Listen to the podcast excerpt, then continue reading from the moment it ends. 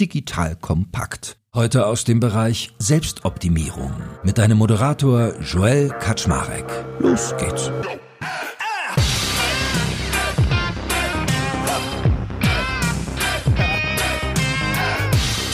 Hallo Leute, mein Name ist Joel Kaczmarek. Ich bin der Geschäftsführer von Digital Kompakt und heute habe ich wieder mal eine Session mit dem lieben Iad Madisch.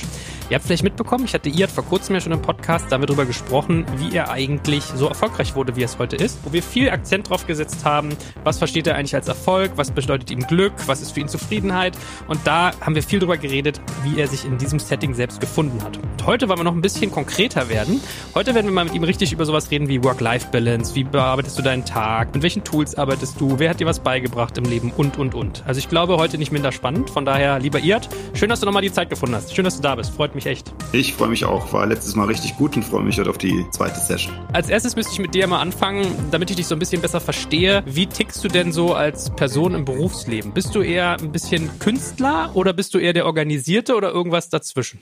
Irgendwo dazwischen, glaube ich. Ich denke, dass ich operativ nicht der Stärkste bin. Aufsichtsratmitglied hat zu mir gesagt, das war ein sehr einprägender Moment, muss ich ehrlicherweise sagen, dass das nach irgendwie elf Jahren, zwölf Jahren Research geht. Er hat zu mir gesagt, ihr, du brauchst keine Visionäre um dich herum, du brauchst operational people, du brauchst operative, starke Leute. Man stellt ja häufig Leute ein, die einem ähnlich sind. Und das war sozusagen der Moment, wo ich dann gemerkt habe, oh, mit wem habe ich denn bisher immer sehr erfolgreich zusammengearbeitet, wo es sehr eine fruchtvolle Kollaboration war. Und das waren immer Leute, die operativ sehr stark waren, trotzdem natürlich auch einen Blick für die Zukunft hatten, aber deren Stärke in der operativen Teil des Geschäfts lag. Und deswegen bin ich da auch richtig glücklich, zu der Erkenntnis durch jemand anderes gekommen zu sein, dass das sozusagen auch der Fokus sein muss. Deswegen würde ich sagen, auf der operativen Seite bin ich definitiv nicht der Beste. Ich glaube, ich kann gut Entscheidungen treffen. Ich kann gut aus einem komplexen System einen roten Faden rausziehen rausziehen und sagen, an dem hangeln wir uns jetzt lang, müssen aber die operativen Leute auch mich wieder zwingen, an dem Faden dran zu bleiben und nicht wieder den nächsten Faden zu nehmen. Wenn ich mich an unsere letzte Folge erinnere, hast du ja auch viele also erzählt von irgendwie deinen privaten, durchaus auch Schicksalsschlägen und ich habe dich da sehr kognitiv erlebt. Also dass du zum Beispiel den Tod deines Freundes damit verarbeitet hast, dass du ganz viel gelernt hast über wie funktionieren irgendwie Neuronen und das Gehirn und Trauer und Chemie im Gehirn. Und ich finde es spannend, wenn man sich mit Top-Führungskräften unterhält, immer mal anzugucken, das Verhältnis von IQ zu EQ, also Intelligenzquotient zu Emotionsquotient.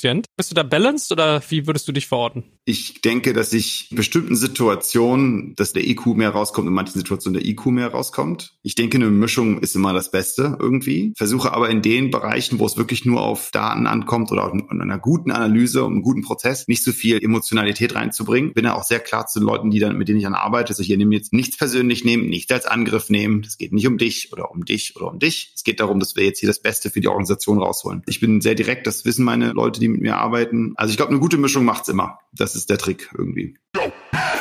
Jetzt gibt's Werbung. Aufgepasst, heute möchte ich dir einen unserer Partner vorstellen, der für dich wichtig ist, wenn du einen Börsengang planst und gut abgesichert sein möchtest. Und zwar Risk Partners, einen renommierten und führenden Spezialversicherungsmakler, der sich auf die Absicherung anspruchsvoller Haftungsrisiken im Zusammenhang mit IPOs, Duallistings, SPEC, D-SPEC-Transaktionen und allgemeiner Kapitalmarkthaftung im Rahmen der D&O-Versicherung spezialisiert hat. Um auf dem IPO-Projekt nicht in Haftungsfall zu laufen, übernehmen die erfahrenen ExpertInnen von Risk Partners die verantwortungsvolle Aufgabe, die Risiken im Zusammenhang mit Prospekt- und Kapitalmarkthaftung zu minimieren und in maßgeschneiderten Versicherungsschutz zu verbriefen. Dabei liegt der Fokus gleichermaßen auf der professionellen Beratung und Platzierung der persönlichen Haftung eures Boards und der Emittentenhaftung sowie anderer wichtiger beteiligter Stakeholder wie Banken und Wirtschaftsprüfer. Erfolgsfaktor von Risk Partners in vergangenen Deals ist das eingespielte Team, das bestens vernetzt ist, auch in internationalen Märkten, um weltweite Versicherungskapazitäten abrufen zu können. So können auch Versicherungssummen von mehreren hundert Millionen Euro ideal strukturiert und prämieneffizient gestaltet werden. Das Team hat bereits Unternehmen aus dem DAX und MDAX-Segment erfolgreich bei Transaktionen begleiten dürfen und hat insbesondere auch Track Record bei zahlreichen Nasdaq-IPOs bekannter deutscher Foreign Filer aus den Branchen Life Sciences und Tech. Wenn ihr also einen Börsengang plant oder auch eine Kapitalaufnahme oder Listing ansteht, meldet euch gerne bei Risk Partners. Dafür habe ich euch unter digitalkompakt.de slash riskpartners in einem Wort geschrieben eine Weiterleitung eingerichtet für alle Fragen zu Risiken und passendem Versicherungsschutz. Und wie immer findest du alle Infos auch auf unserer Sponsorenseite unter digitalkompakt.de slash Sponsoren. Jetzt geht's weiter mit dem Podcast. Go. Okay, wir können ja mal äh, dem Weg der Emotionen folgen, weil ich glaube, die Intelligenz, das Kognitive, da kommt bestimmt noch ganz viel heute. Was sind so Situationen, die für dich Derailer sind? Also, wo du sagst, da komme ich in Wut, da drehe ich ab, da werde ich sauer. Also Derailer heißt für mich, es führt dich aus der Spur. Mhm. Gibt es da so klassische Situationen in der, in der Arbeitswelt, wo du sagst, da ist die Wahrscheinlichkeit hoch, dass mir das passiert? Ist ehrlicherweise erst gestern wieder passiert. Früher viel, viel häufiger passiert und am Ende passiert es häufig bei Hilflosigkeit. Es gibt eigentlich nie einen Grund, wütend zu sein. Immer, es ist Hilflosigkeit oder Hilflosigkeit seiner eigenen Inkompetenz gegenüber. Wie gestern ein Beispiel. Ich wusste, dass es schief gehen wird. Ich wusste es und ich hatte es angesprochen nicht klar genug und nicht, nicht präzise genug und dann ist er schiefgegangen. Und dann regt man sich ja auf, aber am Ende regst du dich eigentlich immer über dich selbst auf, weil die Leute, die du einstellst, die Leute, mit denen du arbeitest, das sind ja alles deine Entscheidungen. Und dann ärgert man sich häufig über sich selber und projiziert es auf die anderen. Deswegen bin ich bei sowas relativ schnell auch wieder gefasst. Aber eigentlich, weil du gerade sagst, die setzen deine Entscheidung um, bist du nicht längst an einem Punkt, wo du sagst, du machst nur noch Strategie und die Taktik füllen ganz viele andere? Also wie gehst du denn zum Beispiel damit um, wenn Menschen Fehler machen in einer Entscheidung, die nicht du getroffen hast? Es ist eigentlich immer das Team. Es ist das Einzige, was zählt. Alles andere wird man nicht hinbekommen. Und da ist eigentlich der Weg, das Team zu ermächtigen, zu empowern, gute Arbeit zu leisten. Und da ist der Großteil nicht taktisch, sondern eher einen Überblick zu behalten und das, das in die richtige Richtung zu bewegen. Ne? Auch, ich meine, das Wort Strategie, wenn du die Leuten fragen würdest, zehn Leute, was denken, was verstehen die unter Strategie, hast du eigentlich zehn unterschiedliche Antworten. Eine Strategie ist am Ende des Tages nichts anderes als eine gewisse Entscheidung, eine gewisse Richtung zu laufen und diesen Weg beizubehalten. Da geht es eigentlich nur darum zu sehen, okay, funktioniert das Team? Eine gute Mischung aus Junior und Senior. Du willst nicht nur alte Leute in einem Raum sitzen haben. Es hat mir vor kurzem jemand äh, dieses Bild gesagt, der meinte zu mir, es ist wie beim Fußball. Da hast du junge Leute und alte Leute. Wenn eine Situation kommt, die immer Standard ist, wird der alte, erfahrene Typ genau an der Stelle auch stehen, wo er den Kopfball machen muss. Dann gibt es aber Situationen innerhalb dieses Spiels, wo es dann darauf ankommt, dass ein Jüngerer einfach dann mal dahinter herfetzt und den Ball versucht zu bekommen. Ohne vorhergehende Situation. Und das ist etwas, was für jüngere Leute viel schneller umsetzen können. So, also ja, großteils bin ich globaler unterwegs, kann aber auch taktisch werden, muss das manchmal auch werden, wenn ich zum Beispiel ein Thema übernehme oder das anders strukturieren möchte in der Organisation Dafür muss ich erstmal das Thema verstehen und dann gehe ich tief in das Thema rein, um es zu verstehen, zoome mich aber relativ schnell auch wieder raus. Also es ist dann nicht so, dass ich dann das Bottleneck werde, sondern versuche dann relativ schnell zu sagen, okay, wir müssen es aufteilen, das geht dahin, das geht dahin, was denkt ihr? Kriege dann auch deren Feedback und baue dann daraus zusammen mit dem Team die besten Lösungen für den Fortschritt. Die andere Frage, äh, wie gehst du mit Fehlern anderer um? Also ich freue mich immer erstmal ehrlicherweise, wenn die Fehler kommuniziert werden. Ne? Also Fehler an sich ist ja irgendwie doof. Ich würde lieber mehr Nicht-Fehler machen. Das einzig Wichtige ist, dass man sie klar kommuniziert. Klar, irgendwas lernst du immer. Wäre super, wenn du lernen würdest. Wäre doof, wenn nicht. Aber ich, das würde ja immer bedeuten, wenn du aus so einem Fehler, aus so einer Situation was lernst, würde es ja bedeuten, dass vorher nur zwei, zwei Optionen hattest. Ah, jetzt haben wir B gemacht. Das ist irgendwie doof. Jetzt hätten wir doch A machen. Ja, aber du heißt ja häufig A, B, C, D, E, F, G. Äh, deswegen, was man immer lernen sollte, ist immer wieder rückblickend auf die Prozeduren, die man man angewandt hat, um zu dieser Entscheidung zu kommen. Das ist das Einzige, was man auch versuchen sollte zu optimieren. Es gibt so viele Produktentscheidungen oder Organisationsentscheidungen, die vor fünf Jahren nicht gut waren, die jetzt aber gut sind. Postings in, in ResearchGate, das glaube ich, ist eine Sache, die jetzt funktionieren würde, die hat vor zehn Jahren nicht funktioniert. Und es gibt vieles von den Dingen, die man dann wieder besuchen sollte als Idee. Es gibt wichtige Dinge, wo man versuchen sollte, keine Fehler zu machen. Und dann gibt es Dinge, wo es halt so ist. Und dann ist halt gut, also schnell weitermachen, abwischen und weitermachen. Wie verhältst du dich in Konfliktsituationen, wenn es intern oder extern Konflikte gibt? Wie ist dann so ein typischer IAD gelagert? Also jetzt natürlich ganz anders als noch vor sieben, acht, neun Jahren gerade am Anfang. Jetzt hat man nur eine gewisse Ruhe und eine gewisse Gelassenheit, die Dinge dann mit einer gewissen Entspannung entgegenzunehmen. Ja, also gestern bin ich seit sehr langer Zeit mal wieder aus meiner Haut gefahren. Aber in Konfliktsituationen versuche ich eigentlich immer schnell aus der Konfliktsituation erstmal rauszukommen. Also ich versuche erstmal nicht in der Konfliktsituation zu bleiben, weil immer gerade in der ersten Interaktion bei einem Konflikt ist viel zu emotional. Versuche dann eigentlich immer erst einmal zwei, drei Tage Pause zu haben. Der Konflikt ist ja eigentlich schon immer das Ende der ganzen Story. Muss man einmal drei Schritte zurückgehen. Worum ging es eigentlich? Versuchen zu dem Thema wieder zurückzukommen. Und wenn es dann Konflikt wird und äh, Leute dann emotional werden, dann ist es ja schon irgendwo immer eine Art Trigger, den man getroffen hat. Weil wenn es rein objektiv wäre, warum sollte man da emotional werden? Ja, es ist immer eine Art von Persönlichkeit, Identitätstrigger. Das Unternehmen und die Leute, die Menschen wollen ja alle dasselbe Ziel erreichen häufig, ich würde sagen zu 99 Prozent sogar, kommen Konflikte durch Mismatch von Informationen und zu wenig Verständnis für das andere Department. Umso mehr crossfunktionale Menschen du von einem Department zum anderen bewegst, also zum Beispiel ein Engineer sitzt bei uns auch sehr lange im Legal-Team, Sales-Leute, die Produktmanager geworden sind. Also wenn du sozusagen Leute hast, die vorher in anderen Bereichen gearbeitet hast und versuchst es aktiv in der Organisation zu pushen, die Wahrscheinlichkeit, dass das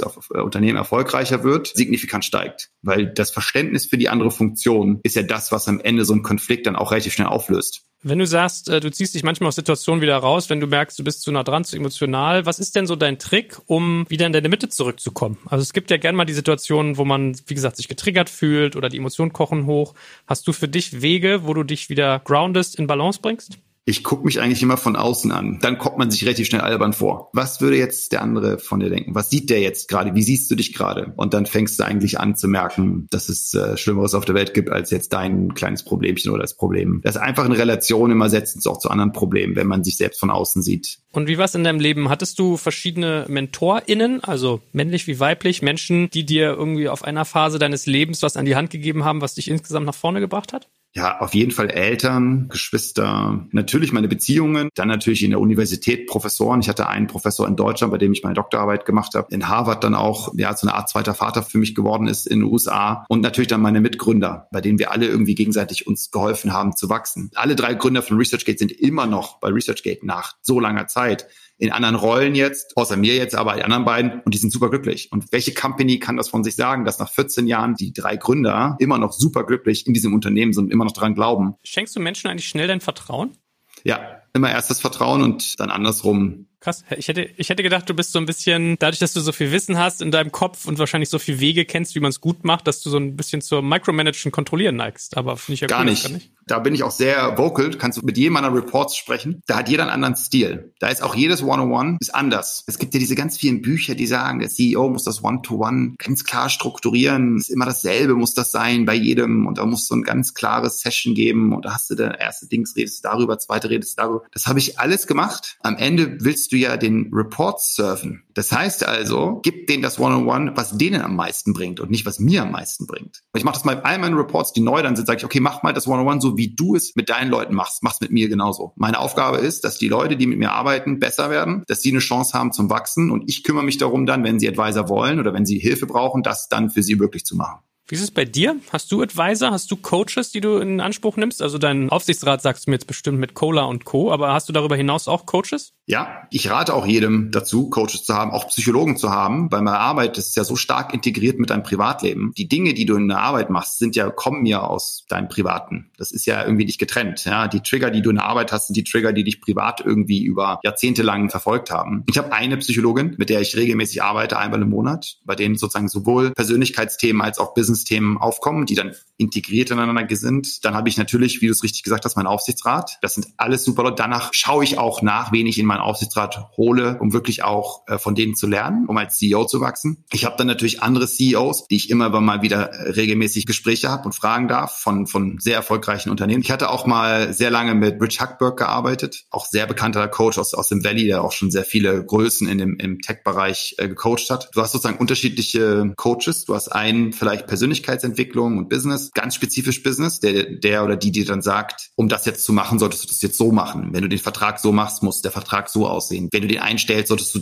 auf den Prozess achten und so weiter und so fort. Das lernst du nicht von der Psychologin. Und dann halt Bücher. Ich glaube, Bücher wird stark unterschätzt, Bücher zu lesen, vor allem auch Philosophiebücher zu lesen. Philosophie regt sehr stark zu Selbstreflexionen an. Äh, ich finde zum Beispiel Selbstbetrachtungen oder Meditationes von Marc Aurel ist ein Meisterwerk. Wenn man sich das immer ganz langsam durchliest, dann hat man da, lernt man da sehr viel bei. Was sind denn so deine Top 5 Bücher, wenn du sagen würdest, wenn du über die Wupper gehst, die würde man dir noch mit in den Sarg legen können, dass du im Jenseits noch äh, Freude hast? Also Nummer eins ist The Culture Map von Aaron Meyer. Das würde ich jedem raten. Das ist, glaube ich, sogar Pflichtlektüre bei Netflix für jeden Mitarbeiter. Nummer zwei ist, würde ich schon sagen, Marc Aurel Selbstbetrachtungen, ja kann man auch immer wieder lesen. Was ich gerade lese, und ich glaube, dass das zu einem Top-Buch werden kann, aber ich will noch nicht zu viel versprechen, ist das Buch von der Christina Lunz. Die Zukunft der Außenpolitik ist feministisch. Mann versus Frau und was das mit der Welt gemacht hat und warum die Welt so ist, wie sie ist, beschreibt sie äh, unglaublich. Ich lese halt auch viele Lehrbücher, die man eigentlich in der Schule liest oder im Studium liest. Das aber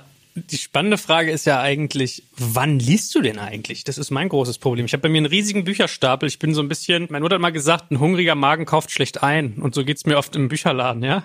So, ah, das möchte ich wissen. Das zack und, und dann habe ich einen Stapel irgendwann da. Ich habe so drei Bücher, die ich zur Hälfte, glaube ich, gelesen habe und dann immer parallel weiterführe. Wann, wann schaffst du das zu lesen? Ich stehe morgens auf, meditiere und dann lese ich. Es ist ja mal ein guter Übergang, vielleicht mit dir mal so einen typischen Tagesablauf durchzugehen. Wann stehst du dann auf und wie viel Uhr?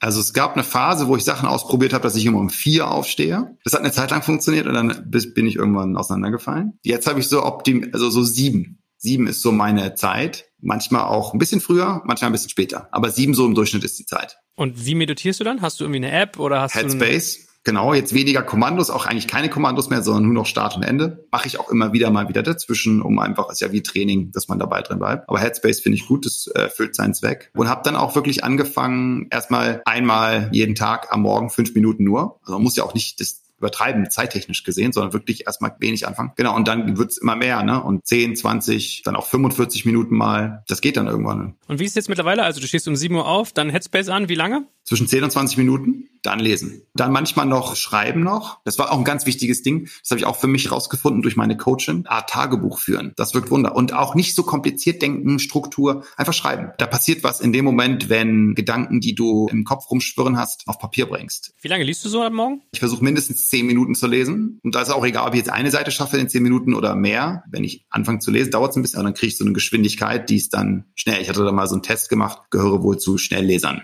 Und hast du einen Weg für dich gefunden, das Wissen, was du aus Büchern extrahierst, irgendwie für dich zugänglich zu machen, zu konservieren? Also ich versuche mal mir Notizen zu machen, aber dann hast du tausend Zettel. Dann habe ich mir Evernote angeguckt, wurde ich nicht so warm mit. Ich überlege manchmal, ob ich mir sowas wie Blinkist holen sollte. Also wie schaffst du es, das Wissen präsent zu halten, was du in den Büchern konsumierst? Ich habe leider ein gutes Gedächtnis.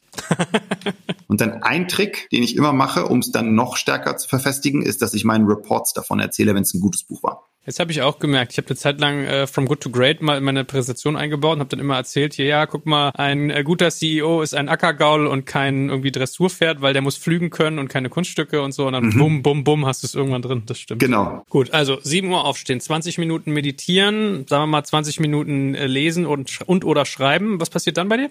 Spazieren gehen für eine Stunde. Morgens und abends gehe ich immer eine Stunde spazieren. Es gibt natürlich die Tage, an denen ich Sport mache, dann fällt das Spazieren weg. Die Tage, wo ich morgens keinen Sport mache, ist immer Spazieren. Wenn ich morgens das nicht schaffe, weil ich Sport habe, dann mache ich es zur Mittagspause. Und was ist der Zweck davon?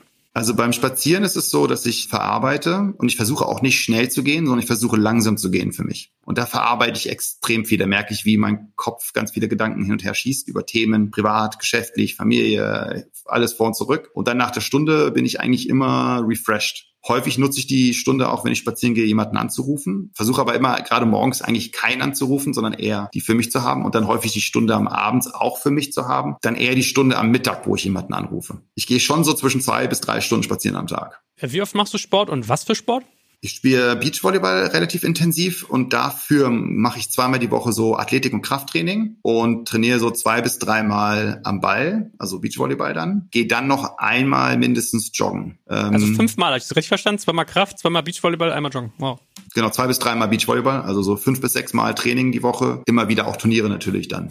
Also sagen wir mal 9 Uhr, bist du mehr oder minder bereit, um den Tag zu starten. Isst du dann was oder gehst du gleich zur Arbeit? Wie machst du das? Wir haben ja momentan noch Homeoffice. Was ich häufig mache, ist auf dem Weg zum Spazierengehen nehme ich dann meine kleine Tasche, wo ich dann mein iPad drin habe und ein Buch und was zu schreiben. Und damit setze ich mich nach dem Spazierengehen erstmal ins Café und arbeite dann da alles, was von so E-Mails, To-Dos ab, Dinge, die unabhängig von anderen Menschen sind und gehe dann wieder nach Hause und arbeite dann vom Rechner. Und dann gehen die Meetings eigentlich los. Okay, also ab vormittags 10, 11 Uhr hast du Meeting-Marathon oder wie?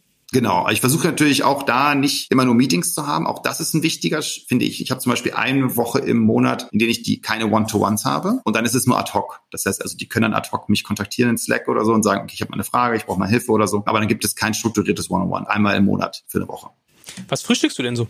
Auch das vor kurzem verändert wieder. Ich habe sehr viel ausprobiert. Immer zwei Eier. Das ist wirklich neu. Und dann halt äh, Haferflocken, Hafermilch, Obst, was hast du aber vorher durch, wenn du sagst, du hast schon einiges probiert? Was war sonst so auf deiner Testliste und hat sich als gut oder nicht gut erwiesen? Boah, ich habe schon viel ausprobiert. Nicht zu frühstücken bis zwölf oder so. Das hat überhaupt nicht funktioniert bei mir. Das so, was ich auch immer wieder mache, ist Käse und Brot, ehrlicherweise. Ein gutes Brot und Käse drauf. Klar, ist jetzt nicht das Gesündeste, wenn ihr gut, musst Vollkornbrot essen. Aber ja, man muss auch nicht immer alles nur auf gesund achten, auch mal, wenn es irgendwie was, es muss ja auch mal was schmecken. Meeting-Marathon dann am Vormittag oder auch mal ein bisschen flexibel. Und wann isst du Mittag und was? Da versuche ich jetzt wirklich viel proteinhaltiger zu essen und wenig so einfache Kohlenhydrate, pflanzliche proteinhaltige Dinge. Das hilft bei mir richtig gut. Und das mit Gemüse, das zu kombinieren. Und dann esse ich eigentlich beim Vorbereiten des Essens, also ich versuche immer eine Mahlzeit mindestens am Tag selber zu machen. Und dann versuche ich in der Vorbereitung esse ich dann häufig eine Gurke oder eine Tomate. Also irgendwas, was Rohkost ist. Oder Obst. Hast du eigentlich Hilfe irgendwie? Also hast du zum Beispiel eine Köchin oder jemand, der deinen Haushalt macht oder sonst unterstützt du dein Privatleben auch oder nur beruflich? Nee, nur beruflich. Privat habe ich eine Putzfrau. Die kommt aber jetzt auch nicht so häufig, weil ich an sich versuche, nicht so viel Zeugs zu besitzen und nicht so durcheinander zu sein, sondern alles immer einigermaßen aufgeräumt und sauber. Sonst habe ich eine, ich habe eine Assistentin, Lydia, mit der arbeite ich seit acht Jahren zusammen. Ah, genau, von der habe ich auch viel gelernt. Meine Güte, weiß gar nicht, wie die das so lange mit mir aushält, ehrlicherweise. Das wundert mich immer wieder. Bei mir ist ja Arbeit und Leben so stark verwurstelt, dass sozusagen ich jemanden brauche, der auch beides so im Blick hat und weiß, wann ist jetzt meine High Performance, wann ist meine Low Performance, wann ist es gut für ein wichtiges Meeting, wann ist es nicht gut für ein wichtiges Meeting. Also da gibt's ja dann auch verschiedene Phasen. Sie weiß auch, dass ich zum Beispiel 20 Minuten Naps mache und die mache ich normalerweise kurz vorm Essen. Ja, du wirst dann durch den Hunger wieder aufgeweckt. Das ist ein richtig guter Trick. Ehrlicherweise habe ich es im Büro auch gemacht. Deswegen war in meinem Büro auch immer ein Sofa. Und dann wusste meine, wussten die Leute, okay, ihr schläft jetzt für 20 Minuten. Wie sieht deine zweite Tageshälfte so aus? Das ist eigentlich meine Lieblingshälfte. Ich arbeite lieber in der zweiten Tageshälfte als in der ersten Tageshälfte. Eine Mischung aus Meetings und selbst arbeiten Deep Work. Häufig auch später, ne, weil ich natürlich viele Leute auch in der Westküste habe, die dann erst wach sind. Also früher war ich verrückt da. Da habe ich auch nachts E-Mails gelesen. Da bin ich um drei aufgewacht, habe E-Mails gelesen, weitergeschlafen. Das mache ich nicht mehr. Das ist auch nicht mehr möglich. War immer so in Fundraising-Zeiten. Du hast sonst immer einen ganzen Tag verloren, ne, wenn du dann nicht geantwortet hast. Deswegen habe ich damals immer um drei Uhr morgens dann die E-Mails beantwortet von Investoren. Ich versuche immer so 19 Uhr Schluss zu haben, aber es gibt immer Ausnahmen, dass ich auch manchmal um 22 Uhr noch ein Meeting mache oder um 23 Uhr ein Meeting mache. Nach dem Training, weil ich häufig dann abends noch Training habe und dann mache ich nach dem Training, dann bin ich eh aufgedreht durch, den Adren durch das Adrenalin, dann kann ich auch noch mal ein Meeting machen. Und jetzt die große Frage, wo in diesem Tonus ist eigentlich Platz für eine Familie, für eine Partnerin? Hab keine Partnerin aktuell. Wahrscheinlich ist das der Grund. Spot-on-Analyse von Joel. Aber jetzt 50 Minuten geredet, um dann auf den Punkt zu kommen. Aber äh, du bist ja jetzt jemand, der bindungsfähig ist, wie mir scheint. Äh, wenn du jetzt jemanden hättest, also wie hast du es in der Vergangenheit gemacht, dass du eine Beziehung geführt hast und trotzdem so ein ambitioniertes Berufsleben dem nachgegangen bist?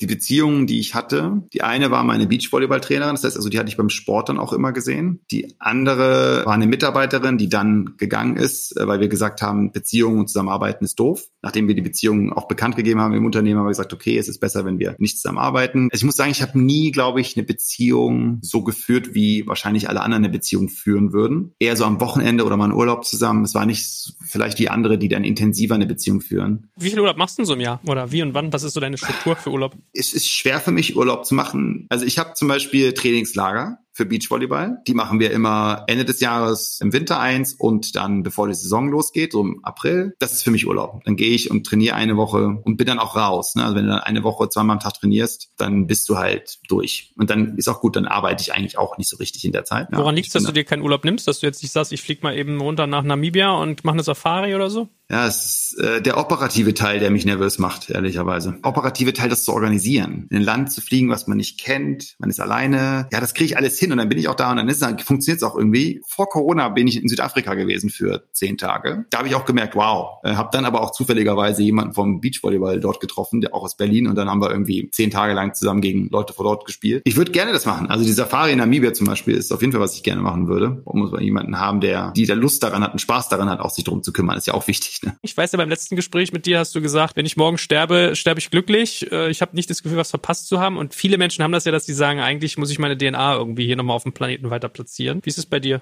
Diese Selbstüberschätzung, dass meine DNA jetzt irgendwas ganz Wichtiges für die Welt ist, die habe ich, glaube ich, nicht mehr. Zum Glück. Ich glaube, das Einzige, von dem wir wirklich genug haben auf der Welt, sind Menschen. Wie du gesagt hast, ich bin super zufrieden. Ich habe auch bisher noch nie so diesen Wunsch nach Kindern gehabt, da ich noch keine Person habe, wo ich sozusagen das Gefühl habe, dass Liebe irgendwie etwas ist, was, wo man dann was erzeugen würde und dann ist da was. Die Selbstverwirklichung, ich bin sehr glücklich mit dem, was ich mache. Ich habe einen super Beruf, ich habe super Leute, mit denen ich arbeite, tolle Familie bei ResearchGate sozusagen. Ich habe an sich eine tolle Familie. Ich habe fünf Geschwister, die alle Kinder haben. Ich habe noch meine Eltern. Da ist alles da, was man irgendwie braucht und deswegen kam das für mich noch nicht in Frage. Ich kann mir das so gut vorstellen, wie du nach Hause kommst und dann kneift dir deine Mutter an die Backe und sagt, ihr, mein Junge, wie geht es dir? Wann du machst Kinder? Komm her. So ja, genau. So ist es auch. Ja, ja, so ist es. Und ich glaube, die Kunst ist am Ende, dem Kind das machen zu lassen, was es irgendwie auf irgendeinen Weg kommt, ohne starke Beeinflussung. Ja, natürlich gibt es ein natürliches Beeinfluss durch die Eltern. Das ist natürlich alles jetzt sehr theoretisch. Ja, wenn ich jetzt irgendwie regelmäßig spazieren gehe, dann ist natürlich wahrscheinlich, dass das Kind auch spazieren geht. Eine Kunst wahrscheinlich ist so hinzubekommen, dass das Kind irgendwie vieles ausprobiert und am Ende die Entscheidung selber trifft, was wahrscheinlich nicht einfach ist. Aber vieles von dem, was wir tun oder was wir getan haben, ist ein Produkt der Umgebung, in der wir waren. Und irgendwann müssen wir halt lernen, vielleicht nicht nur eine, nur ein Produkt der Umgebung zu sein, sondern das Produkt selber zu sein in dieser Umgebung. Ja, meine TCM-Coachin sagt immer, Joel, versuch doch mal dir zu überlegen, wie du gemeint warst und nicht, was du dann geworden bist, weil es diese Einflüsse durch deine Eltern gab und dies und das und jenes und so. Und wahrscheinlich gibt es auch nicht wenige Leute, die Kinder kriegen als Beziehungskit, weil man merkt, man driftet auseinander und will sich wieder zusammenführen, was immer ein Irrglaube ist, weil Kinder sind die größte Beziehungsbelastung, die es gibt. Ja, Also gar nicht, was so schlimm ist. Aber es ist ganz interessant, weil ich habe heute habe ich gerade so ein kleines SMS-Gewitter mir hin und her geschickt mit Anna-Sophie Herken. Die leitet das Investmentgeschäft der Allianz global, hat zwei Kinder und habe ich auch geschrieben, ich dachte, ja, ich liebe meine Kinder, aber man, es ist irre irrwitzig, was das mit dir macht. Und das versteht man auch nur, wenn man welche hat. Also, weil ich ja immer ich. sage, Top-Manager sind die, die auch noch Kinder haben. Das sind ja, also, da legst du dich nieder, ja. Aber gut, ich schweife ab. Gibt es so Tools, mit denen du arbeitest? Also gibt es irgendwie so, weiß ich nicht, Apps oder Software oder vielleicht auch geistige Tools, die dir helfen, besonders effizient und erfolgreich zu sein? Also eine abgeänderte Version von Getting Things Done im To-Do-Management habe ich ein Konzept, was dieses Buch Getting Things Done halt beschreibt. Und in diesem Getting Things Done gibt es unterschiedliche Inboxes, an denen du arbeitest. Es gibt sozusagen eine Inbox, wo du erstmal alles reinwirfst, was dir gerade in den Sinn kommt was du sagst, oh, ich muss noch das kaufen, ich muss noch jenes tun. Nachdem du das in, einfach in diese Inbox tust, organisierst du sie in neue Inboxen. Die einfachste ist irgendwann, someday, dass du sagst, okay, ist jetzt einfach mal überhaupt nicht relevant, ich mach's irgendwann und irgendwann gucke ich mir diese Box dann nochmal an. Dann gibt es eine Box Next Actions. Also was ist sozusagen die nächste Aktion, die du tun musst zu einem gewissen Thema? Und dann gibt es eine Inbox, die heißt Waiting for. Also ich warte für jemanden etwas von jemandem zu bekommen. Also zum Beispiel Waiting, ich warte darauf, dass Joel mir einen neuen Termin schickt dann weiß ich, ah, ich warte sozusagen alles, was, wo ich auf jemanden warten muss. Ich mache es jetzt mal einfacher. Bei mir ist es dann in diesen Bereichen doch mal getrennt, innerhalb dieser Next Actions oder Waiting for. Und dann gibt es Projekte. Und Projekte haben ja einen eigenen Reiter sozusagen, der dann innerhalb des Projekts aufgeteilt ist mit bestimmten Szenarien, was muss ich machen, woran muss ich arbeiten, was fehlt, was fehlt nicht. Du bewegst sozusagen Dinge von einem zum nächsten. In den E-Mails ist es ähnlich. Also in E-Mails gibt es diese Zero-Inbox-Geschichte, die ich halt dann auch dann mache. Bedeutet also, ich habe dann wieder äh, eine Inbox, wo die ganzen E-Mails reinkommen. E-Mails, wenn ich sie sehe und ich kann sie bearbeiten innerhalb von einer Minute, dann mache ich es sofort. Wenn sie mehr als eine Minute sind, packe ich sie in Next Actions rein. Wenn ich auf jemanden warte, also zum Beispiel gesendete E-Mails, verwende ich für, wenn ich jetzt zum Beispiel an dich eine E-Mail sende, wo drin steht, schreib mir bitte den genauen Termin noch, der ist wichtig, dann tue ich die E-Mail, die ich an dich geschickt habe, tue ich in Waiting for rein in meinen Ordner. Weiß ich, dass die E-Mail, die ich an letzter, an die ich geschickt habe, und darauf warte ich jetzt auf Antwort. Dann gibt es ein Inbox Done. Da schiebe ich immer alles rein, was aus der E-Mail-Inbox, die reingekommen ist, schiebe ich da alles rein, was fertig ist. Und dann gibt es natürlich wieder dieses Someday Maybe und dann Read und Review. Das sind die fünf unterschiedlichen Boxen, mit denen ich arbeite. Und das funktioniert für mich, ehrlicherweise. Es hat mir eine gute Struktur gegeben und das weiß auch meine Assistentin, die sieht dann die Sachen und dann habe ich sozusagen im Kalender Zeiten, in denen ich sage, okay, jetzt gucke ich mir mal alles an, was im Next Action drin ist. Was, was muss ich als nächstes denn machen? Bist dann einfach im anderen Mindset, wenn du weißt, das sind jetzt Aufgaben, die mehr als eine Minute pro E-Mail brauchen. Mich beruhigt das zu wissen, wo ich was finde. Dadurch bin ich nicht konstant im Gefühl von irgendwas fehlt irgendwo, irgendwas ist noch zu tun, irgendwas habe ich noch nicht dran gedacht und das ist nicht da, weil ich genau weiß, ah okay, es gibt diese Task Manager, dafür benutze ich Things, heißt das Things 3 und für das E-Mail Postfach, da ist es auch so aufgeteilt und das gibt mir Ruhe und das ist für mich wichtig, wenn ich weiß, dass so diese Sachen, die mich sonst stressen, so ein bisschen in Order sind. Hast du bei Meetings eigentlich auch so eine Struktur oder eher nicht? Weil du ja eigentlich eingangs mal meintest, äh, bei dir ist jedes Meeting ein bisschen anders, abhängig von der Person. In jedem One-to-One gibt es eine Struktur und es gibt bestimmte Themen, die auch immer wieder aufkommen. Also People zum Beispiel ist immer ein Thema bei all meinen One-to-Ones. Das ist wahrscheinlich immer wiederkehrend. Also ich will wissen, wie geht's den Leuten? Gibt es Probleme? Gibt es gute Sachen? Wie geht es der Person und so weiter? Dann gibt es natürlich so Meetings, wo dann mehr als eine Person drin ist, also nicht ein One-to-One, -One, sondern eher ein Team-Meeting und die sind dann schon strukturiert. Der Purpose von dem Meeting muss klar sein, der Purpose der Leute, die in dem Meeting sind, muss auch klar sein. Warum sind die Leute in diesem Meeting? Weil das wiederum hilft, die Zeit zu sparen der Leute, dass wir nicht im Meeting rumsitzen und jeder muss erstmal up to speed kommen. Deswegen haben wichtige Meetings auch immer ein Pre-Read, dass es klar ist, worum es geht und dass alle auf demselben Wissensstand sind. Auch etwas, was ich sehr lange unterschätzt habe, ist niedergeschriebenes Wissen, was ich jetzt auch immer mehr mache. Iad, vielen, vielen Dank. Es war wieder ein schöner Ritt mit dir. Also ich habe mich berechtigterweise darauf gefreut. Danke dir ganz herzlich und wir werden bestimmt noch mal wieder demnächst was machen. Irgendwann. Ja, ich bitte drum. Vielen, vielen Dank. Bleib gesund und auf bald. Danke. Ciao, ciao. Danke fürs Zuhören beim Digital Kompakt Podcast. Du merkst, hier ziehst du massig Wissen für dich und dein Unternehmen heraus. Wenn du mit uns noch erfolgreicher werden möchtest, abonniere uns auf den gängigen Podcast-Plattformen. Und hey, je größer wir werden, desto mehr Menschen können wir helfen. Also erzähl doch auch deinen Kolleginnen und Kollegen von uns. Bis zum nächsten Mal. Jetzt kommt ein kleiner Werbespot.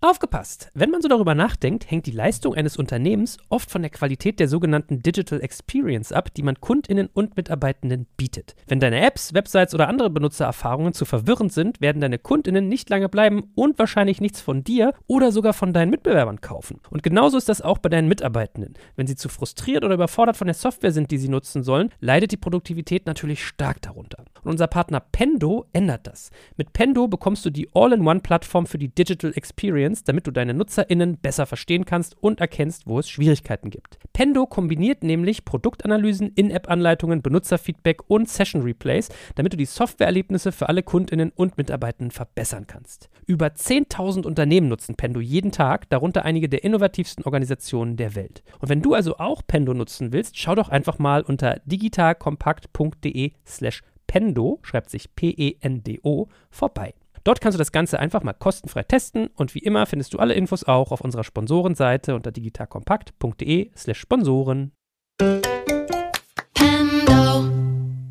Werbung Ende.